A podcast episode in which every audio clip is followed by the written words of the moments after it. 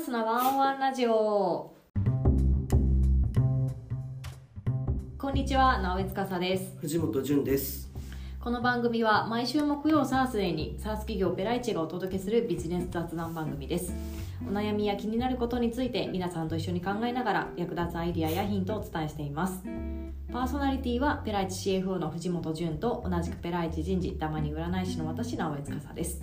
ということで第31回始まりました。私今言ったみたいにこのラジオでも「たまに占い師」っていうタイトルで自己紹介してるんですが、うんうん、まあ、今まであんまり皆さんに占い師活動の話はできず 今日ちょっとついにあの皆さんにあのご紹介したいなと思って持ってきたんですがあのなんと先週社内で占い講座をさせていただきましてそんなにあの参加者数はちょっと時間帯とかもあったりして多くなかったんですがあの後々皆さんこうつぶやいたりとか社内の Slack で面白かったとか楽しかったみたいなのをつぶやいていただいたので、まあ、一定満足はしていただいたのかな。あれそもそもなんでそれをやろうって話になったんでしたあそうですよねっていうかそもそも IT の業界っていうか IT 会社で占い講座社内でやるとか謎ですよね。なかなかないです。なかなかないですよね。はい。まあ、あの今年ペライチ何でもマーケットという、まあ、新しいサービスがね私たちリリースしたんですけれども、まあ、その内容としてはペライチのユーザーさん同士でサービスとか商品のあの売り買い、まあ、マーケットとしてできるっていうのが、まあ、そのサービス内容ではあるんですがそこのサービスの一つとして、まあ、占いサービスあの占いしますよとかですねあの占いの講座をやりますよとかですね。っていうあのサービス内容も結構出品をいただいていて、まあ、そこでその占いっていう理解はやっぱりそのサービス元としてあった方がいいよねみたいな話の中からあのやらせていただいたと。なので占いに関与な会社っていう あ直江さん何系の占いでしたっけ？あ私は、えーと、2つやっていて、えーと、生年月日の数字を見て判断する数比術という占いの方法とタロットカードをやってます。なるほど、うん、そうですね。だ出品してる人も結構いろんな幅がありますもんね、うんうんうんうん。ですです。そうなんですよ。そもそもあれでしたっけ？どんなサービスを今やってるかっていうとあれですよね。直近だと電話とかでももありますもんね。あそうですねはい、ペライチの機能の中で、えっと、電話がかけられるという、まあ、オンライン電話がかけられるというサービスもつい本当に先日リリースさせていただいてあの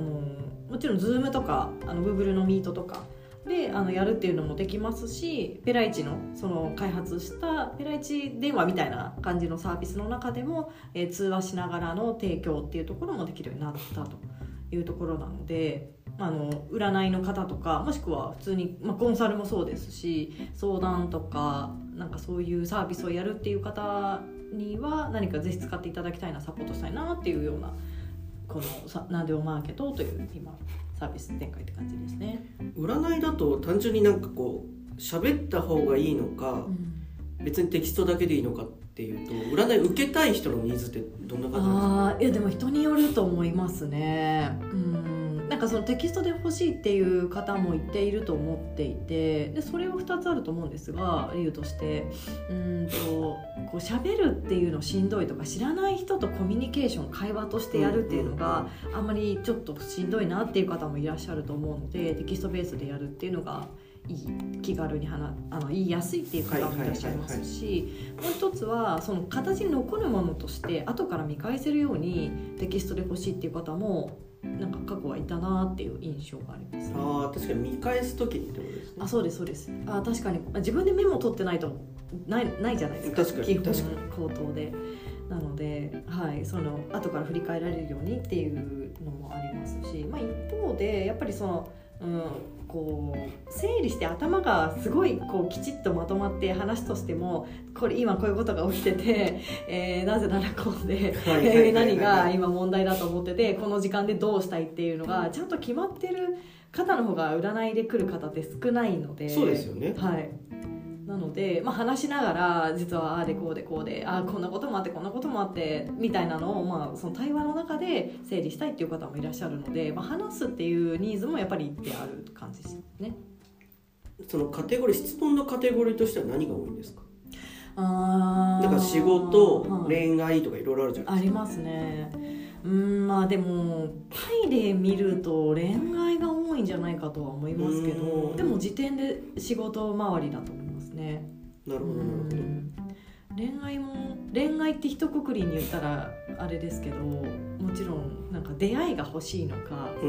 うん。自分が告白しようと思ってうまくいくかどうかなのか相手が言ってくれるのかっていう告白フレフセリフもありますし。なるほどなるほど。もう細かく分かれるんですよ。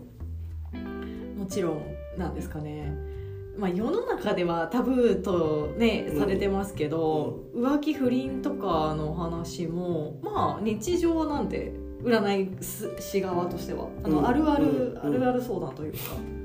なので、まあ、そういう話もあれば結婚離婚の話とかもありますし、はいはいはい。うん、一括りに恋愛と言ってもいろいろあるっていう。まあだから誰かに背中を押してもらいたいってことですよね。あそうですねとその交通整理してほしいって方もいらっしゃいますし。ああなるほど。うん。で私のお客さんで意外と多いのは私仕事をメインにやってて、まあ、男性も結構多いんですけどうんとあの時の判断ってこれで占い師的に合ってたのかとかを確認したいっていう方もいらっしゃいますね。ああなるほど。うん。めちゃめちゃなんか循環してるみたいな そうですね。ですです。手相はまた別なんですもんね。手相もそうですね。手相はなんか今現状の状態を見るっていう感じ。ああなるほど。なのでそうですね。まもちろんもうなんかいいつ頃に結婚するだとかその体調がどうでこうでとかもあるんですけど基本的には今現状こういう状態ですみたいなのが得意とする占いですね。なんか右と左で未来となんか現在みたいななんかあそうですね。テレビとかでよくやってますよね。はい。ありますね。ただ占いもなんですかね。それこそお茶とかお花とかと同じでやっぱり流派みたいなのがあったりするんですよ。ああなるほど。とか西洋文化をこう取り入れてるものなのか東洋の方なのかとかでちょっと読み方とかかなんか違ったりするので医学みたいな。あ感じですです。まさにおっしゃる通りですなのでそう手相も過去と未来とか、まあ、自分が持ってる生まれ持った才能と今現状と未来みたいに分ける先生もいるしもう特にとにかく右とか左とか分けずに見るっていう方とかもいたりするので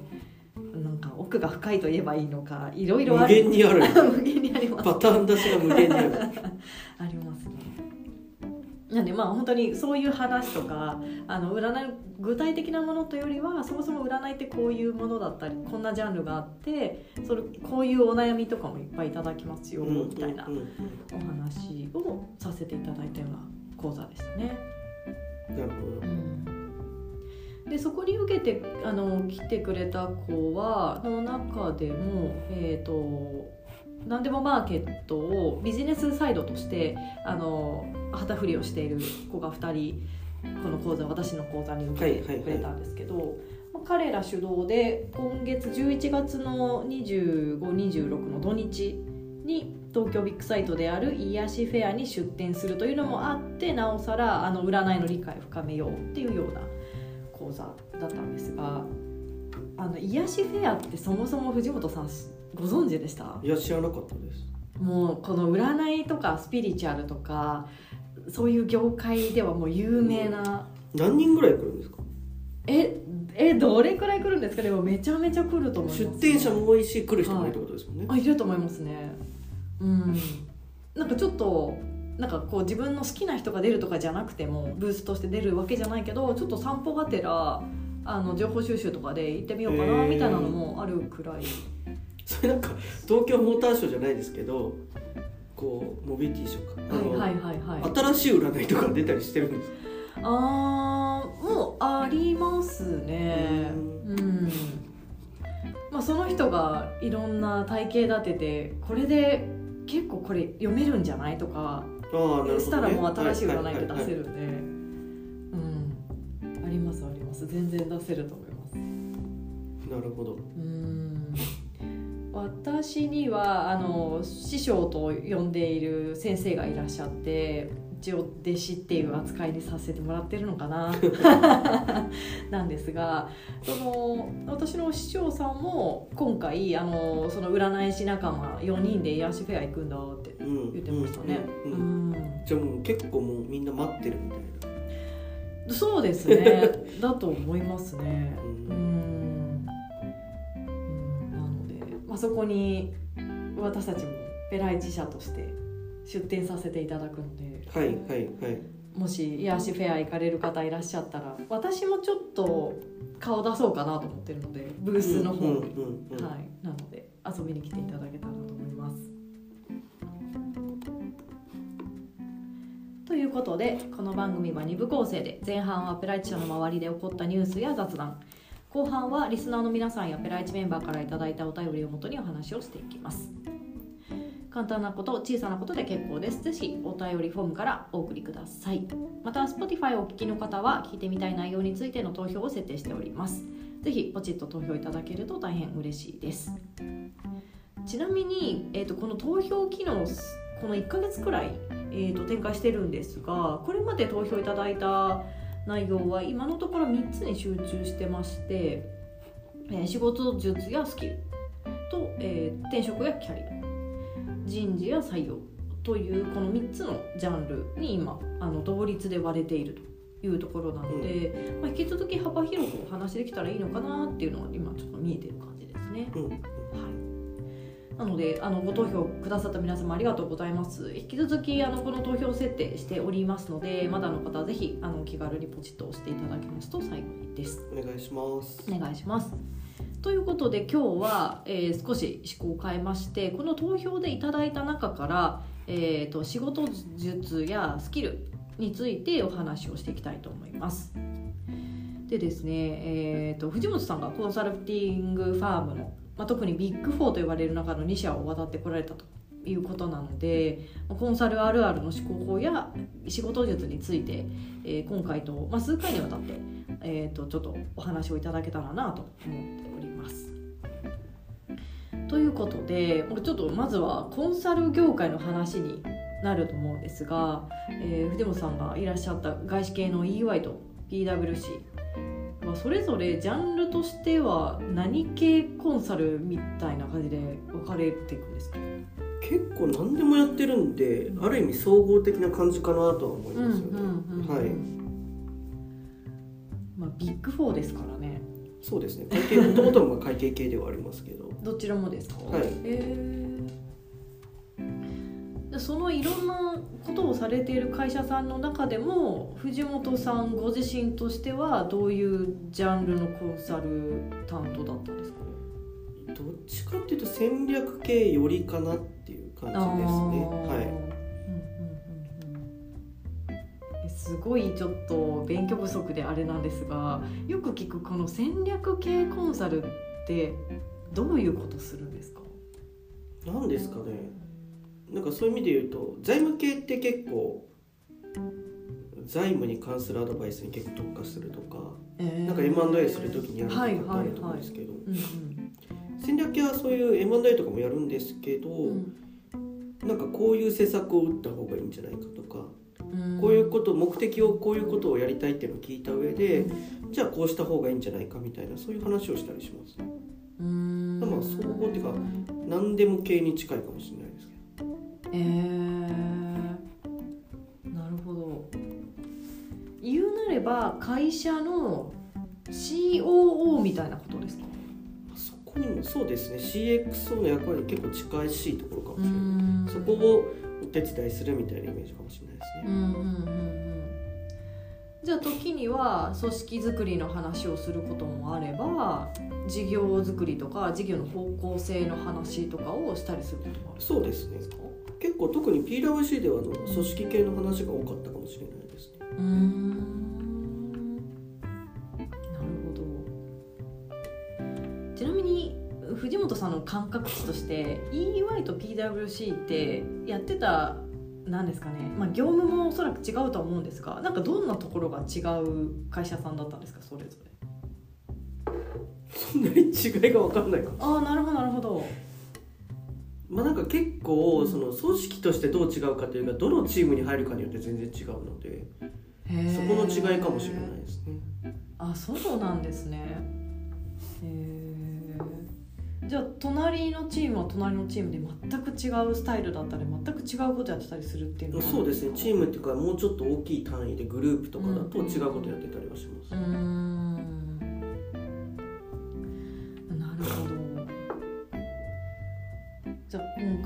仕事術っていうところにつながりますが、まあ、それぞれの、まあ、会社というのかもうチーム単位になるのかもしれないんですけど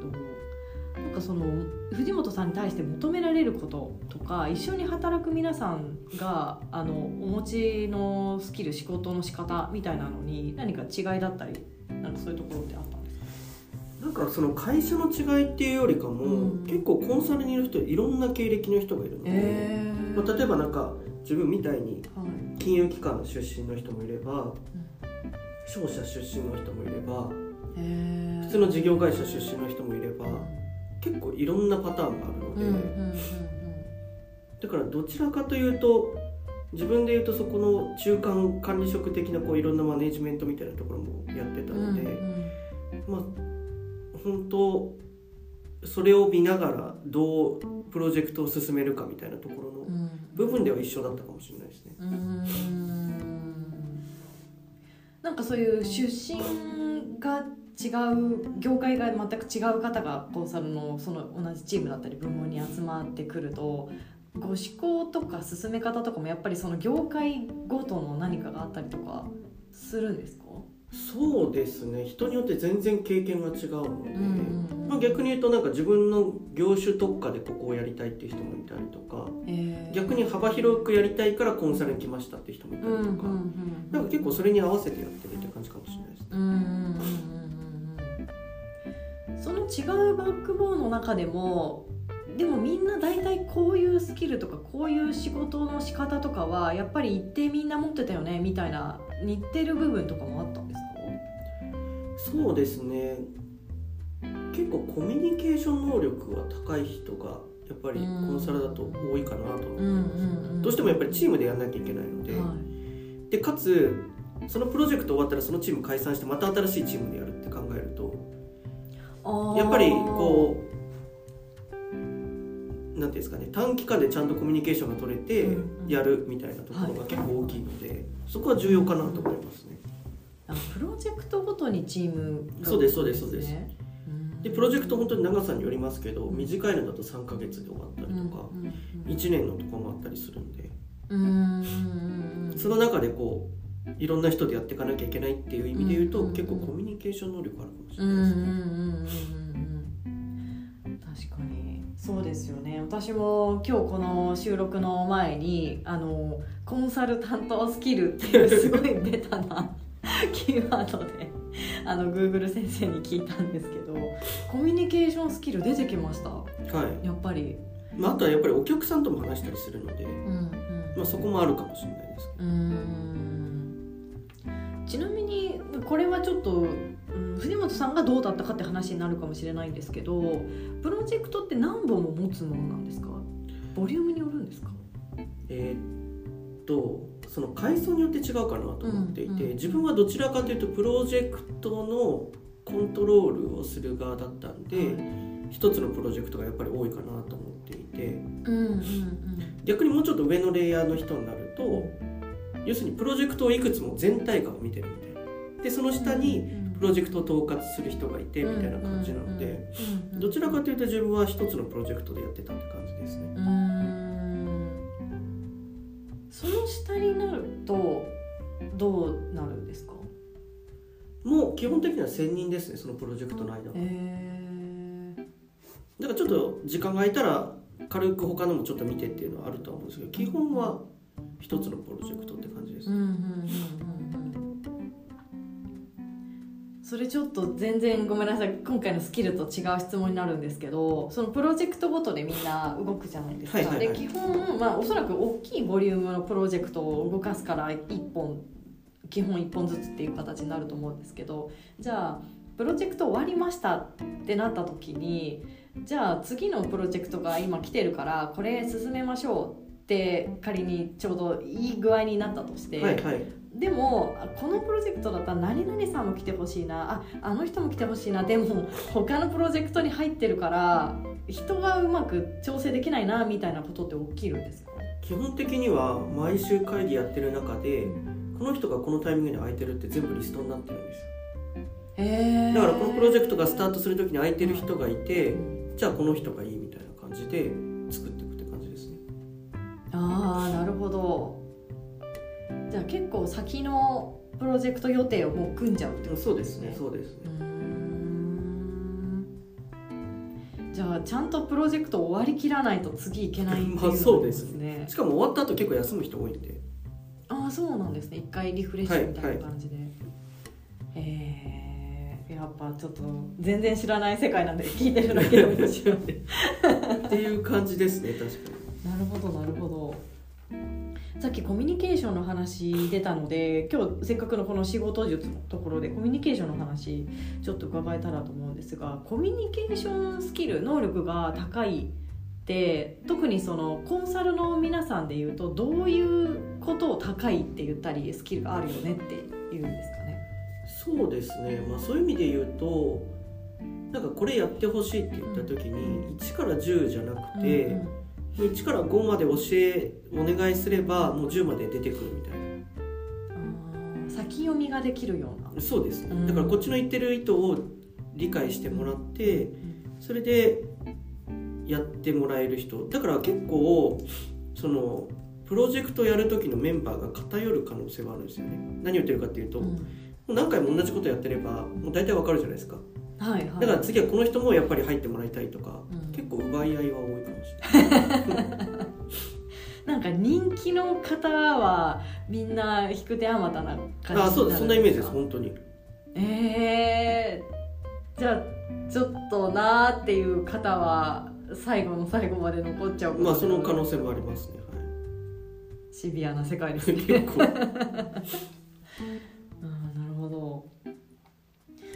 じゃあ理解力はもちろんのこと、まあ、先を読める力みたいなのも必要になりそうですね。そうですね。まあ、あとはそうですねそれに近いかもしれないですね。それでいうと藤本さんはこの辺はどうやって意識されて、まあ、身につけるなのかこうレベルをアップするなのかなんかどうやって来られたんですか？そうですねまあ、とりあえず仕事するっていうの 結局のところ。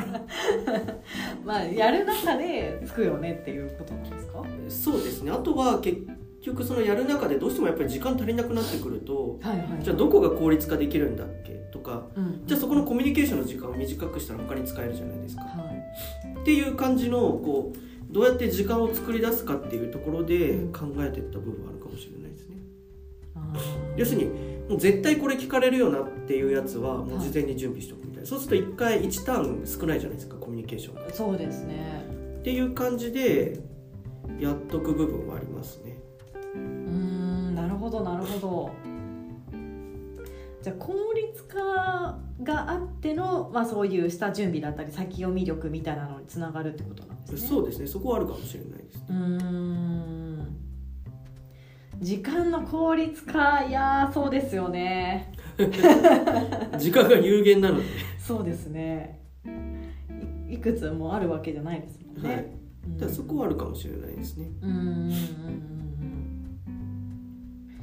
この理解力コミュニケーションにおける理解力をつけるためにはどうしたらいいんですかね。だから結構コンサルってプロジェクトが何個もやるので、はい、なんとなくこうこれやるよねってなんとなく分かってくるんですよね、だからそれを理解した上でやっていくってことなのでどっちかっていうと復習みたい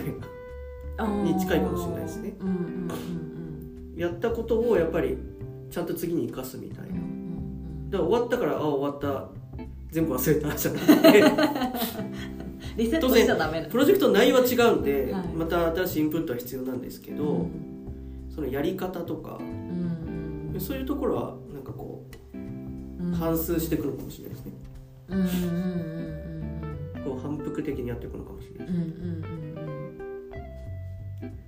コンサル業界以外で藤本さんが思うコミュニケーションが円滑だなとかスムーズだなっていう方ってなんかやっぱ同じ特徴ですか？そうですね。だから営業の人も、まあ、近しいかもしれないんですけど、営業の人のコミュニケーションってのイメージって自分営業やったことあんまりないんで、はい、コミュニケーションって本当のコミュニケーションじゃないですか。はいはいはいだからそこプラスアルファされたら結構強いんじゃないですか。ああはいはいはいはいはい。まあ会話力というか。そうですね、はい、そっちは結構テクニックもあると思うんで、うんうんうんじゃあ結構そのコンサルの方のコミュニケーションスキルっていうのは会話力プラス、まあ、先読み力とか何を求められてるのかみたいなのがもっとさらに。そこ結構大きいかもしれないですね。藤本さんはもうだ仕事をベースでここをつけてきたってことはなんかすごいここに課題があったりとかっていうことはなく結構うまくご自身の中でアップできてたってことなんですか、まあ、やんなきゃいけないっていう状況はあるかもしれないですけどね。なんか私のイメージの中で会話力っていうところになっちゃいますけどがこううまくキャッチボールができないっていう場合も一つあるなと思っていて例えばこっちが投げても返してくれないパターンもありますし投げてると思ってるけど上手に投げられてないような時もあるなっていうのが一つともう一つはうんと向こうの話が結構飛び散って時空がずれるというかどこの話してるので急に未来の話に来てみたいな時空が行ったり来たりしたりとかなんか結局、まあ、話が紆余曲折しながらも何が言いたいのかっていうのがないままずっと話が来るとかっていうところも、まあ、その理解に苦しむなっていうところがあるなと思うんですけどもし仮にそういう自分が課題を感じてるとしたらそこってどうやったら身につくと思いますか？あの口頭じゃなくて紙に落とすとか。要するにそれするとコンセンサス取れるじゃないですか、はい、だからコミュニケーションって言葉だけじゃなくて、うん、紙もあるし、うんうんうん、そうするとずれないかなと思いますね。ああそうですね。確かに。例えばコンサルの行くとじゃあ前回お客さんとこういうミーティングをしました、はい、でこういうコンセンサスお互い取れましたよね、うん、じゃあこれについてやりますよねって言った時やっぱり紙で渡すので。だからそこのなんか時点時点でのこう確認はきちんとやった方がよくて、うん、それは何かこう文字で書き留めた方がいいっていう感じだと思います、まあ、契約書に近いですよね。お願いする時って絶対契約書を結ぶじゃないですかお客さんと。あそうですね。だからそこをちゃんと握っとくっていうのがあると。うんうんうんうんほど。この理解力っていうところはあの前回の英語の勉強法のところで藤本さんがあの分からない時はちゃんと分からないっていうのがポイントっておっしゃってたなと思うんですけどなんかビジネスにも通じるよねなんてその時もおっしゃってたんですがこの理解力って一つは分からないをちゃんと分からないって言ってあそうですねうんなんかちゃんとお互い同じ目線に持っていくっていうのもなんか一つ簡単にできるけど実は気をつけないとできないなっていうところかななんて思いました。うんうん、そこは結構近しいかもしれないですね。うんうんうん、確かに藤本さん聞いてくれますもんね。そうなんです分かんない時聞いた方が早いっていうのと、はい後々大きくなった時に戻らなくてもいいっていう,、うんうんうんうん確かに。これこう思ってたけど実は向こうは違ったっていうのが後半に分かったら か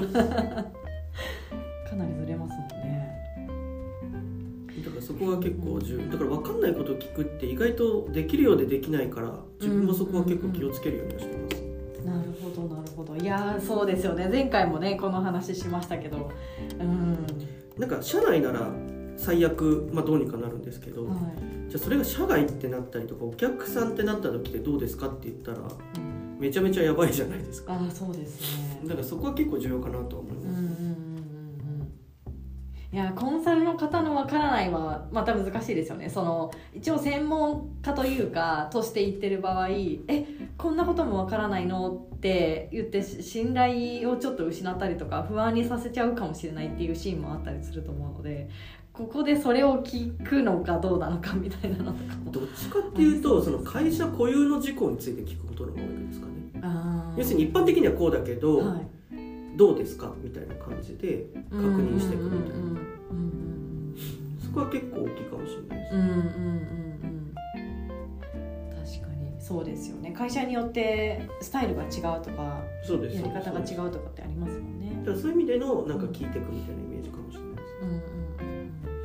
解を深めていくための質問そうですそうですそうです、うん結構質問力もありそうだなって思ったのでちょっとそれは今後に メモしますよ。はいということで今日は、えー、と仕事術やスキルというお話の中で、えーコミュニケーションスキルのお話について伺いました。はちょっと今日のお話の中で出た、まあ、時間の効率化、まあ、これは多分どのビジネスパーソンも悩むところだったり苦しむ部分があると思うので、まあ、そこら辺のお話と、まあ、最後に出た質問力っていうところも、えーちょっとまた聞いていきたいななんて思っております。この番組ではリスナーの皆さんのお悩みや気になることを募集しています。